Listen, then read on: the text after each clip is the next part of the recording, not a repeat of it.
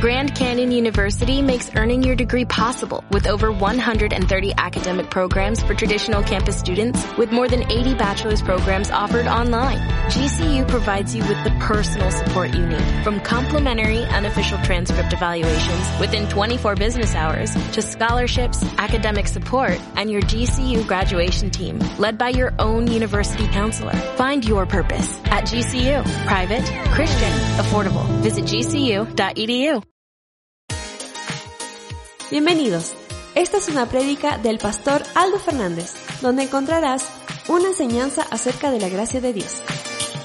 Es importante que entendamos que la, mayor, uh, el mayor alcance que podemos tener nosotros para compartir el Evangelio es a través de la relación. ¿no? de la relación que nosotros podemos tener con las personas. Recordemos lo que, lo que Jesús dijo en Mateo 28. El versículo 18 dice así, Jesús se acercó y dijo a sus discípulos, Se me ha dado toda autoridad en el cielo y en la tierra, por lo tanto vayan y hagan discípulos de todas las naciones, bautizándolos en el nombre del Padre, del Hijo y del Espíritu Santo, enseñen a los nuevos discípulos a obedecer todos los mandatos que les he dado y tengan por seguro que estoy con ustedes siempre hasta el final de los tiempos.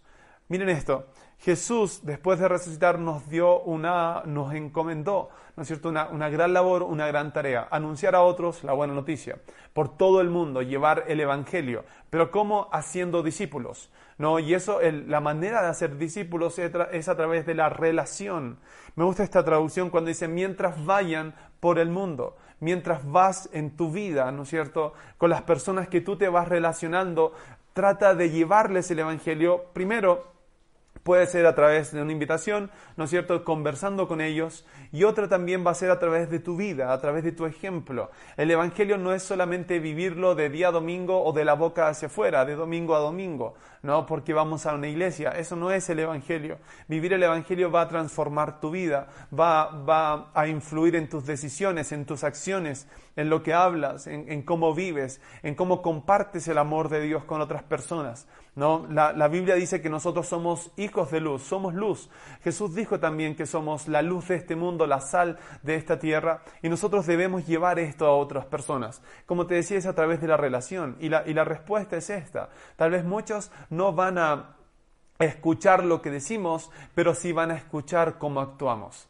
¿no? Y lo, digo, lo digo eh, eh, que, queriendo, ¿no? no es que me haya equivocado, pero es que escuchen cómo actuamos, porque nuestras acciones también les hablen, nuestras buenas obras también les hablen, cómo nosotros enfrentamos las crisis, no solamente el ser buenos, el, compartir con otros, sino cómo nosotros enfrentamos las crisis, cómo nosotros enfrentamos las malas noticias. La Biblia dice que los que confían en el Señor, los que se deleitan en su palabra, no tienen temor de malas noticias. Y eso va a hablar a la gente, va a hablar a, a la gente a tu alrededor. ¿Qué tienes tú, no, que te lleva a vivir de esta manera. Pareciera que no hay temor en tus decisiones, en tus acciones, en tu, en tu manera de hablar, ¿no? Entonces, eh, es así como podemos ganar a esas personas que tal vez no están interesados en alcanzar la meta gloriosa establecida por Dios. Porque realmente este, este, este mundo, este, esta sociedad nos ha dicho que cómo vivimos está bien.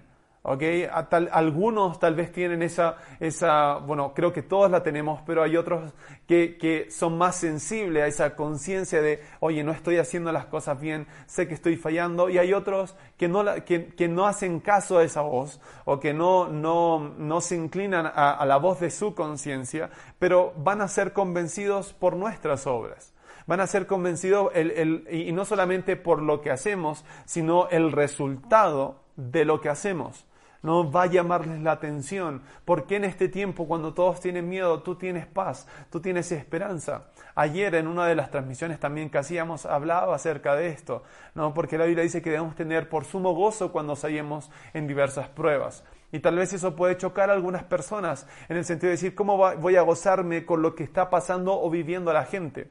Y ah, yo llevaba esto al ejemplo de cuando a veces en la familia, ¿no es cierto?, pasan situaciones difíciles y uno debe ser el, la persona o, o, alguno decide decir, no, yo voy a ser el fuerte, el que voy a ayudar a mi familia a levantarse. ¿No? Y, y no es que no te importe lo que está pasando a los demás, pero sabes que necesitan a alguien que pueda levantarle, que esté firme. ¿no? Y nosotros podemos estar firmes en la palabra de Dios, en lo que Él ha hecho, y eso va a predicar a nuestros amigos, y va, va a, a nuestros familiares, a la gente cercana a nosotros. Y así ellos pueden llegar a conocer y a experimentar el Evangelio, así como tú, así como yo. Pero estamos entonces retomando nuestro tema. Eso era una respuesta a una de las preguntas que, que teníamos desde la transmisión del domingo pasado. Recuerda, estamos haciendo lo posible para para responder tus preguntas. Si tienes preguntas del tema que estamos tocando o, alguna pregunta acerca de la palabra de Dios, eh, estamos eh, revisándolas ¿no? y viendo cómo, cómo poder llevar esa respuesta ¿no? en las transmisiones. Entonces, hemos estado hablando acerca de por qué el hombre eh, eh, llegó o por qué el hombre necesita la gracia de Dios. ¿no? Hablábamos como en, Romanos se nos muestra nuestra, nuestra, nuestra posición como hombres. ¿no? Vimos en Romanos 5.12 que el, el pecado entró en el mundo no porque Dios creó el pecado o lo introdujo, fue porque el hombre pecó. ¿no? El pecado del hombre introdujo la muerte y así el hombre quedó en una condición de pecado separado de Dios. Vimos que pecado no es solamente la acción, sino que es también una naturaleza. Por el pecado, acción de, del hombre, ¿no es cierto? Entró la muerte y la muerte pasó a todos por cuanto todos pecaron. ¿Ok? Todos pecamos en Adán. Bueno, al ser nosotros la simiente de, Adán, ¿ok? Eh, y él siendo el, primero, ¿no es cierto? Eh, nosotros pecamos en Adán, ¿ok? No es que eh, tú ahora eres condenado porque pecas, no, fue por el pecado de Adán que toda la, la, humanidad quedó bajo esa posición, ¿ok? Vendidos al pecado, ¿no? esa es nuestra naturaleza, nacemos en esa naturaleza. Entonces, cuando nosotros entendemos esto, ¿okay? entendemos también lo que dice en, más adelante y luego lo vamos a ir detallando un poquito más, ¿no? pero la Biblia dice que Jesús vino a causa de un pecado, pero a causa de morir por ese pecado perdonó muchos pecados. ¿okay? Pero ahora, veamos esto. El pecado decíamos que era errar al blanco, ¿no es cierto? No alcanzar la meta, no, no poder lograrlo, ¿no? Por, a causa de nuestra naturaleza. Y el pecado Quiero, quiero hacer énfasis nuevamente en esto, no fue, no fue introducido por Dios, ¿okay? el hombre uh, fue, fue tentado, no fue tentado, eh, se le dio esta opción, eh, y tampoco, escúchame bien, el pecado no era eh, el árbol o, el árbol del conocimiento del bien y del mal, o, o cómo puedo decir, no era, no era algo que el hombre necesitara, ¿no? Cuando, cuando Dios le dijo, de todos los árboles puedes comer, ¿no es cierto?, excepto del árbol del, conocimiento del bien y del mal, ese árbol no añadía nada al hombre. Okay, Dios ya lo, había, lo había creado en, una, en, la, imagen de Dios, a su imagen y a su semejanza, con su naturaleza, tenía plenitud en todo, Entonces el hombre no era que necesitara algo como para tomar de ese árbol. Ahora, de aquí viene la tentación. En el capítulo 3, versículo 1, dice, la serpiente era el más astuto de todos los animales salvajes que el Señor Dios había hecho. Cierto día le preguntó a la mujer, ¿de veras Dios les dijo que no deben comer del fruto de ninguno de los árboles del huerto? ¿No? Entonces vemos aquí este, este, ah, eh, la serpiente, ¿no es cierto? Eh, viniendo para, para tentar a, la mujer, engañar y tentar a la mujer, ¿ok? Y ah, poniendo en duda, ¿no es cierto?, la, la palabra de Dios. ¿De veras Dios les dijo que no deben comer del fruto de ninguno de los árboles del huerto? Claro que podemos comer del fruto de los árboles del huerto, contestó la mujer. Es solo del fruto del árbol que está en medio del huerto del que no se nos permite comer. Dios dijo, no deben comerlo ni siquiera tocarlo, si lo hacen, morirán. No morirán, respondió la serpiente a la mujer. Dios sabe que en cuanto coman del fruto se les abrirán los ojos y serán como Dios con el conocimiento del bien y del mal. La mujer quedó convencida y vio que el árbol era hermoso y su fruto parecía delicioso, y quiso la sabiduría que le daría, así que tomó del fruto y lo comió, después le dio un poco a su esposo que estaba con ella, y él también comió. Aquí vemos ah, la tentación, la tentación y ellos cediéndose a esta tentación, tanto Adán como, como Eva al comer del fruto del árbol. Ahora veamos la consecuencia. ¿Qué sucedió cuando ellos pecaron? Dice, en ese momento se le abrieron los ojos y de pronto sintieron vergüenza por su desnudez. Entonces cosieron hojas de higuera para cubrirse. Entonces vemos aquí que el hombre primero tuvo vergüenza, ¿no? y trató de cubrirse o con sus propias, con sus propias ah, fuerzas o con su propia sabiduría cubrir esa vergüenza. Recordemos, eh, la semana pasada también hablábamos que el hombre estaba desnudo, el hombre y la mujer estaban desnudos y no sentían vergüenza. Pero la vergüenza entró en ellos. Eso habla de la naturaleza del pecado. Y cuando soplaba, luego dice el versículo 8, cuando soplaba la, brisa fresca de la tarde, el hombre y su esposa oyeron al Señor Dios caminando por el huerto. Así que se escondieron del Señor Dios entre los árboles. Ahora, ah, no solo, no solo eh, tenían vergüenza, ahora se escondieron, huyeron de su creador, de su padre. Muchas personas dicen que el, Dios no, no puede acercarse al pecado, porque Él es tan santo que Él no puede acercarse al pecado. Ah, y la Biblia nos muestra algo totalmente diferente. Estamos de acuerdo que Él es santo, ¿no? Él es santo, él es, esa es parte de su naturaleza. Pero Él fue en busca del hombre es más bien al revés. Es el hombre pecador, que la naturaleza de, pecado que trata huir de Dios. ¿Ok? Trata huir de, huir de Dios. ¿Por qué? Por la vergüenza. ¿No? Luego dice el versículo 9, dice entonces el Señor Dios llamó al hombre, ¿dónde estás? El hombre contestó, te voy caminando en el huerto, por el huerto, así que me escondí, tuve miedo porque estaba desnudo.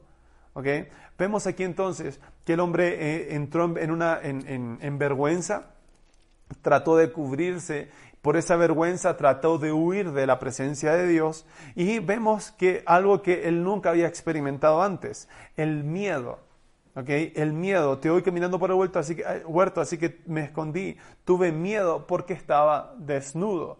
Entonces, aquí vemos a que entró el temor en el hombre, el miedo algo que, como te digo, nunca había experimentado. El hombre estaba en una plenitud, en una relación perfecta con Dios, antes de, comer del fruto del árbol del conocimiento del bien y del mal. Ahora, ¿qué, qué le dio eh, este, este conocimiento del bien y del mal? el tener, el, ser, el ser como Dios, en el sentido de que el hombre ahora podía eh, juzgar qué es bueno y qué es malo. Era independencia de Dios. Ahora yo decido, tomo estas decisiones. Por eso vemos esto hoy día en el mundo. El pecado, la naturaleza de pecado fluyendo a través de la gente. Jesús también dijo que ah, los, homicidios, el, adulterio, la, fornicación, las mentiras y todo eso vienen del corazón del hombre. Eh, también hay algunas, ah, en, Isaías creo que habla acerca de la naturaleza del hombre, del pecado del hombre, ¿no es cierto? Como algo sucio. Entonces, vemos aquí la condición o, cuando el pecado entró, lo que causó en el hombre, lo que causó en, en, toda la humanidad. Nos separó de Dios y nos trajo a este, a este lugar de vergüenza, a este lugar donde el temor nos domina, el miedo nos domina, el temor a la muerte. Lo leíamos también la semana pasada en, en Hebreos capítulo 2. ¿no? Por eso Jesús vino para destruir las obras del diablo, como dice también eh, Primera de Juan 3, vino para destruir las obras del diablo y al, destruirla, ¿no es cierto?, tomó el, ah, o venció al que tenía el imperio de la muerte, esto es al diablo, para que nosotros podamos ser libres y ya no vivir basados en ese temor a la muerte. Amén. Ahora nosotros tenemos la seguridad en Cristo. Amén. Tenemos esa, esa esa posición, a una posición diferente que hemos recibido, no porque nosotros podíamos eh, eh, llegar o alcanzar la meta no establecida por Dios, sino como un acto de bondad, ¿no? de la bondad de Dios. Y lo vemos al, Dios, cuando Dios en Génesis capítulo 3, versículo 15, promete, ¿no es cierto?, un redentor. Dice, pondré hostilidad entre tú y la mujer, entre tu descendencia y la descendencia de ella. Su descendiente te golpeará la cabeza y tú le golpearás el talón. ¿Okay? Entonces está hablando aquí de un rescate, el rescate que iba a venir por medio de Jesucristo. ¿Okay? Entonces vemos acá la simiente de la mujer, ¿no? Eh, sojuzgando o pisando, ¿no es cierto?, la cabeza de la serpiente para tomar de vuelta, ¿ok?, la autoridad que el hombre acababa de perder. Entonces vemos dentro de la bondad de Dios, ¿no? Eh, prometiendo un rescate. Y aquí, aquí ves nada más que su gracia, como te decía, aun cuando el hombre le, traicionó, aun cuando el hombre ah, eh, se sometió, ¿no es cierto?, a este, a este tentador, ¿no? Y al someterse, a ponerse debajo de él, para luego ser dominado por él. Pero aún así, Dios prometió un rescate. Él no dijo, bueno, ahora que el hombre se, se puso del lado de, de, mi enemigo, ¿no es cierto? De, como, como enemigo mío, o, al, al, al, al, cometer alta traición, ¿no? Eh, ahora ya no, no vamos a estar separados para siempre. No, Él prometió un rescate. Él prometió un rescate y Él quiso traernos de vuelta a sí mismo, ¿no? Por medio de Jesucristo. Y eso, eso es lo que nos va, nos va a explicar toda la palabra, todo, todo el mensaje, cómo, cómo eh, nos expone la, palabra de Dios, nos expone desde el Génesis, cómo, cómo Él hizo todo, ¿no? cómo eh, la, la humanidad fue cayendo, ¿no es cierto? Fue cayendo de, este estado de, justicia a un estado de pecado y cómo ese pecado eh, empezó a hacer que la gente eh, comenzara a cometer, por ejemplo, eh, asesinatos. Lo, lo, vemos inmediatamente en la familia o los hijos de Adán y Eva, Caín y Abel matando a su hermano, ¿no es cierto? Caín matando a su hermano, y cómo la descendencia de Caín, ¿no es cierto?, estaba expresando toda esta descomposición en, la naturaleza humana. ¿ok? Como, de hecho, hay uno de sus descendientes, Lamec, eh, descendientes de ah, Caín, ¿no es cierto?, que empezó ya a tener más de una esposa. No, fuera, no fue lo que Dios estableció en el principio, no, pero vemos que eso vino a causa de la degeneración de la naturaleza del hombre, ¿ok? A causa del pecado, nuevamente, vuelvo a, citar Romanos 5.12, el pecado entró por Adán, y quiero establecer esto eh, bien, Dios no introdujo el pecado. Mucha gente dice, bueno, eh, Dios lo introdujo porque Él lo sabe todo y aún así creó al hombre.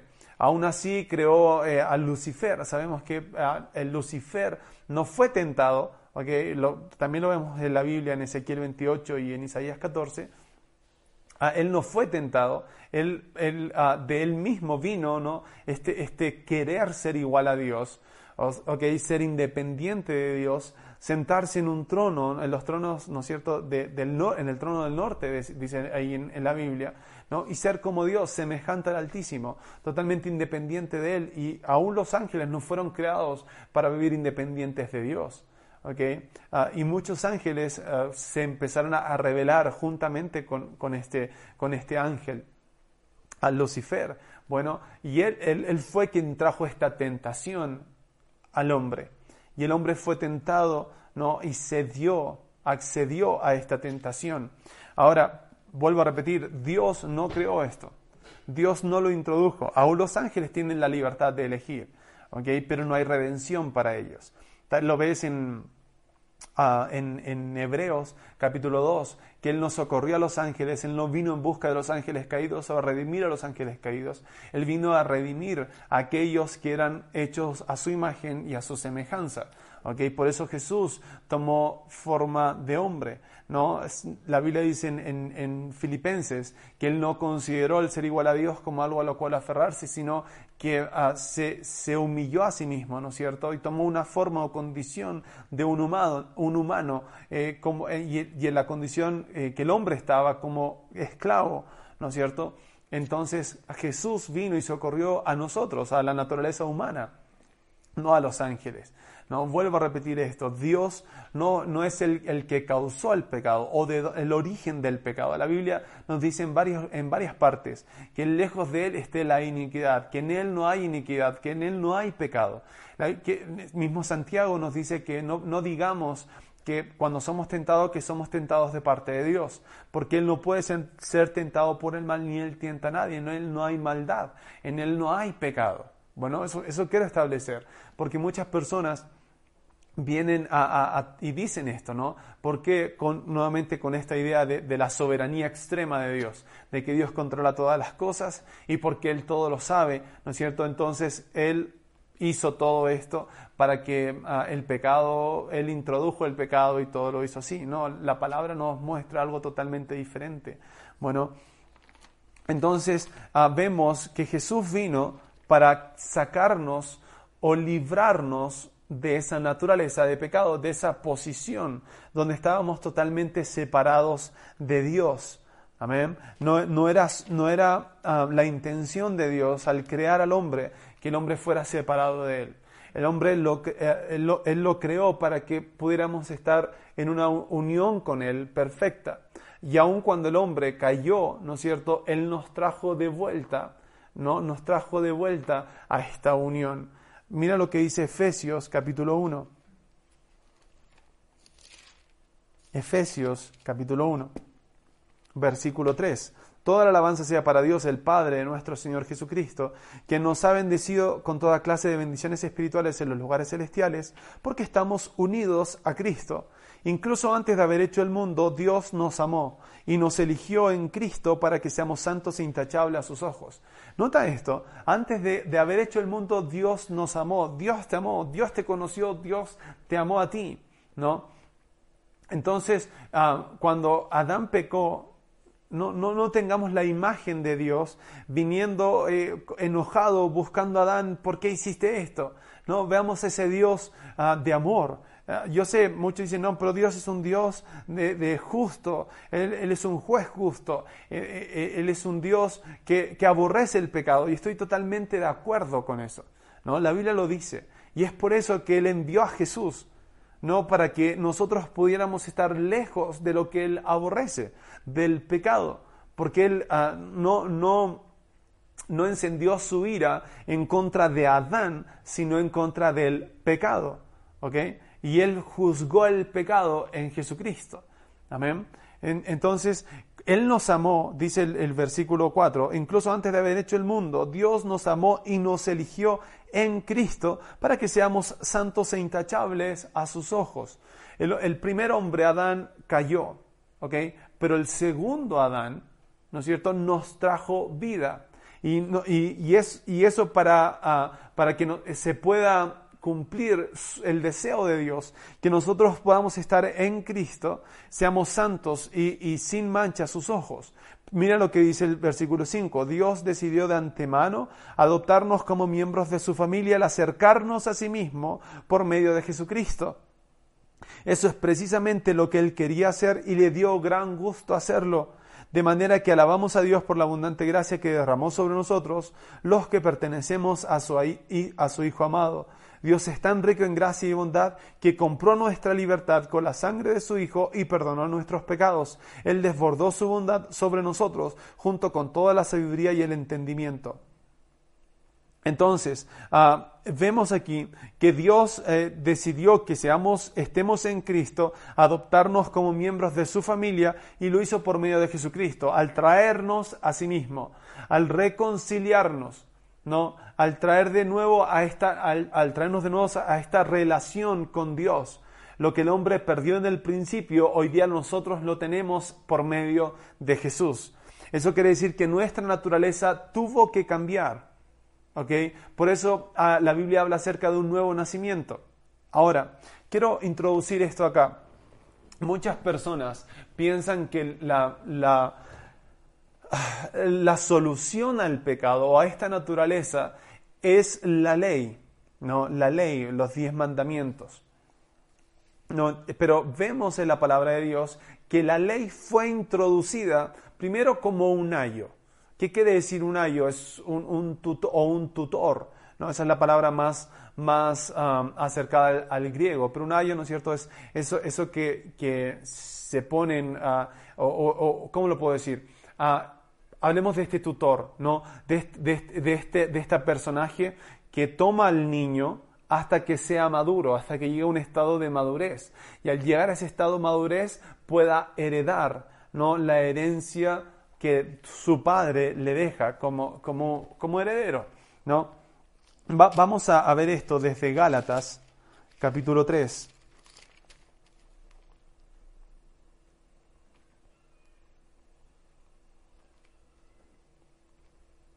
Veamos desde el versículo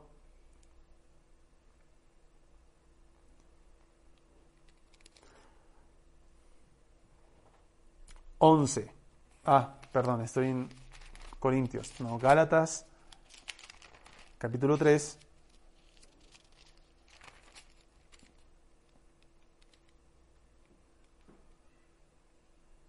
Versículo 10. Sin embargo, los que dependen de la ley para hacerse justos ante Dios están bajo la maldición de Dios, porque las escrituras dicen, maldito es todo el que no cumple ni obedece cada uno de los mandatos que está escrito en el libro de la ley de Dios. Vuelvo a leer. Sin embargo, el versículo 10, sin embargo, los que dependen de la ley para hacerse justos ante Dios están bajo la maldición de Dios, porque las escrituras dicen, maldito es todo el que no, no cumple ni obedece cada uno de los mandatos que está escrito en el libro de la ley de Dios. Queda claro entonces que nadie puede hacerse justo ante Dios por tratar de cumplir la ley, ya que las escrituras dicen, es por medio de la fe que el justo tiene vida, no por medio de la ley. Nota el versículo 12, el camino de la fe es muy diferente al camino de la ley, que dice es mediante la obediencia a la ley que una persona tiene vida. Pero Cristo nos ha rescatado de la maldición dictada de la ley. Cuando fue colgado en la cruz, cargó sobre sí la maldición de nuestras fechorías, pues está escrito, maldito todo el que es colgado en un madero. Mediante Cristo Jesús, Dios bendijo a los gentiles con la misma bendición que le prometió a Abraham, a fin de que los creyentes pudiéramos recibir por medio de la fe el Espíritu Santo prometido. Sigamos leyendo. Versículo 15. Amados hermanos, el siguiente es un ejemplo de la vida diaria. Así como nadie puede anular ni modificar un acuerdo irrevocable o un pacto, tampoco en este caso. Dios ha dado las promesas a Abraham y a su hijo. Noten que la escritura no dice a sus, plural, hijos, ah, como si significaran muchos descendientes. Más bien dice a su hijo. Y es, eso sin duda se refiere a Cristo. Lo que trato de decir es lo siguiente. El acuerdo que Dios hizo con Abraham no puede anularse 430 años más tarde cuando Dios le dio la ley a Moisés. Porque Dios estaría rompiendo su promesa. Pues si fuera posible recibir la herencia por cumplir la ley, entonces esa herencia ya no sería el resultado de aceptar la promesa de Dios. Pero Dios, por su gracia, se la concedió a Abraham mediante una promesa. Amén. Entonces, la ley no, no viene a cambiar la promesa. Porque recuerda, la salvación Dios se la prometió a Abraham mediante una promesa, no mediante cumplir una ley. Si Dios eh, ahora dice que es por cumplir la ley, estaría rompiendo su palabra su promesa. Entonces esto, es grave. No es algo, no es algo em, ¿cómo puedo decir? Algo, algo ligero el decir, no, es mediante la ley. Porque si fuera mediante la ley, estaríamos añadiendo algo a una promesa. Y, si lo añadiéramos, Dios, eh, estaríamos diciendo que Dios rompe su promesa o no cumple con su palabra. Mira lo que dice el versículo 19. Entonces, ¿Para qué se entregó la ley? Esto estamos viendo, ¿no es cierto? Este es el punto al cual queríamos llegar. Entonces, ¿para qué se entregó la ley? Fue añadida a la promesa para mostrarle a la gente sus pecados, pero la intención era que la ley durara solo hasta la llegada del Hijo prometido, por medio de ángeles, Dios entregó su ley a Moisés, quien hizo de mediador entre Dios y el pueblo. Ahora bien, un mediador es de ayuda si dos o más partes tienen que llegar a un acuerdo, pero Dios, quien es uno solo, no usó ningún mediador cuando le dio la promesa a Abraham. Hablando de que la promesa es superior a la ley. 21. ¿Hay algún conflicto entonces entre la ley, de Dios, y la promesa de Dios? De ninguna manera. Si la ley pudiera darnos vida nueva, nosotros pudiéramos hacernos justos ante Dios por obedecerla. Pero la ley, pero, perdón, pero las escrituras declaran que todos somos prisioneros del pecado. Así que recibimos la promesa de libertad que Dios hizo únicamente por creer en Jesucristo.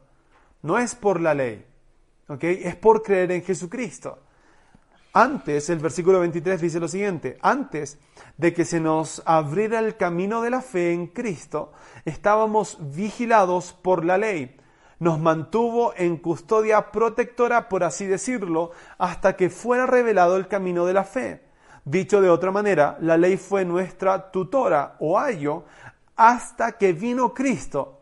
Nos protegió hasta que se nos declarara justo ante Dios por medio de la fe.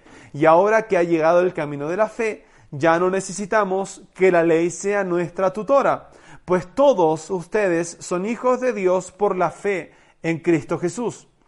Y todos los que fueron unidos a Cristo en el bautismo se han puesto a Cristo como si se pusieran ropa nueva. Yo no hay judío ni gentil, esclavo ni libre, hombre ni mujer, porque todos ustedes son uno en Cristo. Y ahora que pertenecen a Cristo son verdaderos hijos de Abraham, son sus herederos y la promesa de Dios a Abraham les pertenece a ustedes. Este capítulo de, de, de Gálatas nos muestra con tanta claridad la diferencia entre la ley y la fe. Pablo empieza este capítulo diciendo, ¿quién los fascinó? Gálatas. Les prediqué el Evangelio que es por medio de la fe y ahora ustedes quieren obedecer la ley. ¿Quién los hechizó si ya les expliqué también el sacrificio de Jesús? Y luego les explica esto, les trae claridad ¿no? acerca de obedecer la ley o vivir por fe. La ley, ¿no es cierto? El, el, que vive de acuerdo a la ley está bajo la maldición de Dios, ¿no? Porque ningún hombre pudo cumplir la ley. Y si un hombre no podía cumplir la ley, quedaba bajo la maldición de Dios. Entonces les dice, la ley simplemente muestra que hay pecado en ti y que tú no puedes alcanzar la meta establecida, la meta gloriosa establecida por Dios. Entonces necesitas un Salvador. Y esa es, esa es la revelación de Jesucristo. Entonces Pablo nos dice que la ley vino y fue añadida a la promesa como una tutora, como una ayuda no, no como la solución. La solución siempre estuvo en la promesa que es Jesucristo. ¿Ok? Entonces nadie puede hacerse salvo o justo por cumplir la ley. Es solo por la promesa. La ley no cambió la promesa, que es justicia por medio de la fe. ¿no? La, la, ley simplemente te muestra y te hace ver, eh, exactamente por lo mismo que uno de, de, las preguntas de uno de nuestros hermanos. La gente estaba pecando y no sabía que lo que hacía era pecado, que eso era consecuencia de una naturaleza. ¿okay? Entonces la ley simplemente les muestra la, naturaleza de pecado de la humanidad. ¿no? Eh, también Romanos capítulo 5 dice que cuando sea, la ley fue añadida para que el pecado abundase para que abundara el pecado, para que la gente se diera cuenta de la magnitud de su pecado. No fue añadida como una solución. ¿Por qué digo esto? Porque muchos predican la ley como una solución, ¿ok? Como la solución al, problema del pecado. Y la, la, Biblia también lo dice en 1 Corintios 15, que la ley le da al pecado su poder. Cuando, cuando, yo leí eso ahí en Primera de Corintios, fue, fue una explosión en, en, mi mente, ¿no? ¿Cómo? pensé que la ley, ¿no es cierto?, Estaba, era la solución, ¿no? La solución al, al pecado. No, la ley da, da, da, al pecado su poder. Eso es lo que nos estaba explicando también Pablo ahí en Primera de Corintios, ¿ok? Que la ley no fue la, no fue la solución, la ley expuso el pecado en el hombre, ¿ok? También lo dice en Romanos 7. Cuando, cuando yo vivía sin la ley, no, no sabía que, que, codiciar era pecado. ¿no? Pero cuando vi que la ley decía que no debía codiciar, el pecado tomó, ¿no? O salió de mí y me llevó a cometer toda clase de codicia. ¿Ok? Entonces, la ley expuso el pecado. ¿No? Expuso el pecado de modo que la gente debía decir, dijera, no, yo necesito un Salvador, necesito a Jesucristo. Entonces, Pablo nos dice que la ley fue añadida hasta que, y estoy hablando del sistema de la ley, ¿no? Del sistema de la ley, que dice que si tú cumples estos mandamientos, no estoy hablando de los mandamientos en sí, sino del sistema de la ley, ¿no? Porque hay un sistema de la ley. El, sistema de la ley dice que si tú los cumples, estos mandamientos alcanzan justicia. Si no los cumples, no, estás bajo maldición. Entonces, ah, no, estoy hablando, como digo, de la ley en sí. La Biblia dice que el mandamiento es justo, es santo, es bueno. los, diez mandamientos expresan la naturaleza, el carácter y la bondad de Dios. No vienen de su naturaleza. Entonces el mandamiento no es malo. Los, los diez mandamientos en sí no son malos. Pero es el sistema de la ley o del antiguo pacto que también le es conocido. Es eh, eh, primera de Corintios, perdón, segunda de Corintios 3, nos dice que ese es un sistema de muerte. ¿no? El, sistema antiguo es un sistema que trae condenación, que trae maldición y, y termina en muerte. ¿no? Pero el nuevo pacto, el nuevo pacto no, no, no, no, no cambia las leyes de Dios en sí, el, en los diez mandamientos, pero sí el sistema. ¿Ok?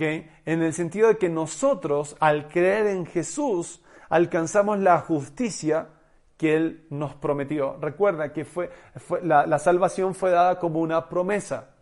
¿Ok? Fue dada como una promesa. Él lo prometió, ¿no es cierto?, cuando, cuando Adán cayó y prometió introducir su, su salvación a su hijo ah, por medio de la simiente de Abraham. Vemos la promesa de Dios constantemente en, la, en la palabra. Bueno, pero eh, la ley, y, hay mucha mezcla hoy día con respecto a la ley, por eso quiero aclarar esto.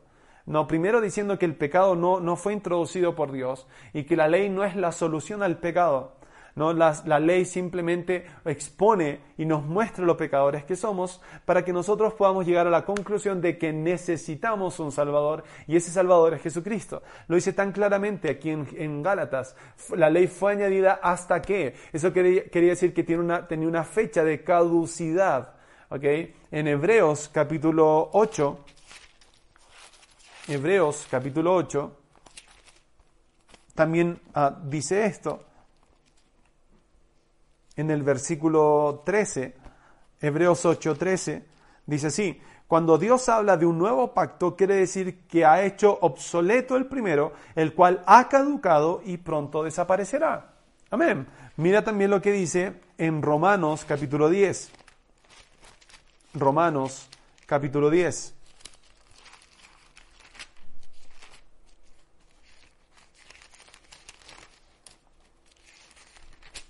Versículo 1. Amados hermanos, el profundo deseo de mi corazón y mi oración a Dios es que los israelitas lleguen a ser salvos. Yo sé que ellos tienen un gran entusiasmo por Dios, pero es un fervor mal encausado, pues no entienden la forma en que Dios hace justa a las personas ante Él se niegan a aceptar el modo de Dios y en cambio se aferran a su propio modo de hacerse justos ante Él, tratando de cumplir la ley. Sin embargo, Cristo ya cumplió el propósito por el cual se entregó la ley. Como resultado, los que creen en Él se declaran justos a los ojos de Dios. ¿Qué más claro? ¿Qué más claro que esto? ¿No? Muchos Ah, eh, tratan de, cumplir la ley y de, alcanzar justicia por esto. Ahora, también he escuchado esto. Muchos dicen, bueno, ah, no es por medio de, cumplir los diez mandamientos, eso lo sabemos, pero debemos cumplir ciertas exigencias, ¿no? Para, para ser justos o para alcanzar justicia y añaden sus propios diez mandamientos. ¿no? O algunos no, tienen diez mandamientos, ah, sino más, o, menos, no sé, pero tienen sus mandamientos en los cuales dicen, así es un cristiano. ¿No? Así es un cristiano. Yo sé que la Biblia nos muestra que, que, nosotros debemos tener cierta conducta, pero eso viene de la naturaleza de lo que somos. Escúcheme bien, sus ordenanzas, tus ideas, no para alcanzar justicia, no, no son, son, vendrían a ser como los diez mandamientos. Bueno, simplemente te van, a, te, va, te van a mostrar que tú no puedes con tus fuerzas. Y necesitas entender que hay una nueva naturaleza que se te ha dado, ¿no? Que la Biblia dice que de, modo que de modo que si alguno está en Cristo, nueva criatura es, las cosas viejas pasaron, he aquí todas son hechas nuevas. Habla de una nueva naturaleza. Jesús habló de un nuevo nacimiento. ¿Ok? Entonces, nosotros al tener una nueva naturaleza debemos hacer énfasis en que la gente conozca esa naturaleza de lo que son en Cristo. Y que esa naturaleza, al entender lo que son, produzca las buenas obras que la palabra nos dice que debemos hacer. Pero ya no con nuestras fuerzas, ¿no? sino con la fuerza de la naturaleza que nosotros tenemos. los frutos, la Biblia habla de frutos de justicia. Amén. Frutos de justicia, no imposiciones para llegar a ser justo. No, en, los frutos de justicia vienen que nos, viene de que la gente entiende su naturaleza de justicia y eso en ellos produce un fruto, ¿no? Buenas obras. La Biblia dice que somos, somos hechura suya, creados en Cristo Jesús para buenas obras, las cuales Él preparó de antemano para que nosotros anduviésemos en ellas. Efesios 2.10. Si nosotros entendemos que somos su, su hechura, que somos naturaleza de Dios y predicamos eso, lo entendemos, lo meditamos y llegamos a conocer lo que somos, eso va a producir en nosotros buenas acciones las buenas obras que Él preparó de antemano para que nosotros anduviésemos en ellas. Es por medio de conocer la naturaleza que tú tienes, no es por medio de obedecer la ley. Amén. Amén. Entonces, entendamos esto, hermanos. No vivimos bajo la ley, nosotros no, ah, no debemos añadir leyes a nosotros para ser justos. Ya hemos sido justificados, ya tenemos la naturaleza de Dios en nosotros. Amén. Nuevamente, digo esto, de modo que si alguno está en Cristo, nueva criatura es. De modo que las cosas viejas pasaron, de aquí todas son hechas nuevas. Segunda de Corintios 5, 17. Eso quiere decir que somos nuevas criaturas. Somos hechos nuevos. No fuimos parchados en nuestra naturaleza. Somos y hemos nacido de nuevo en Cristo.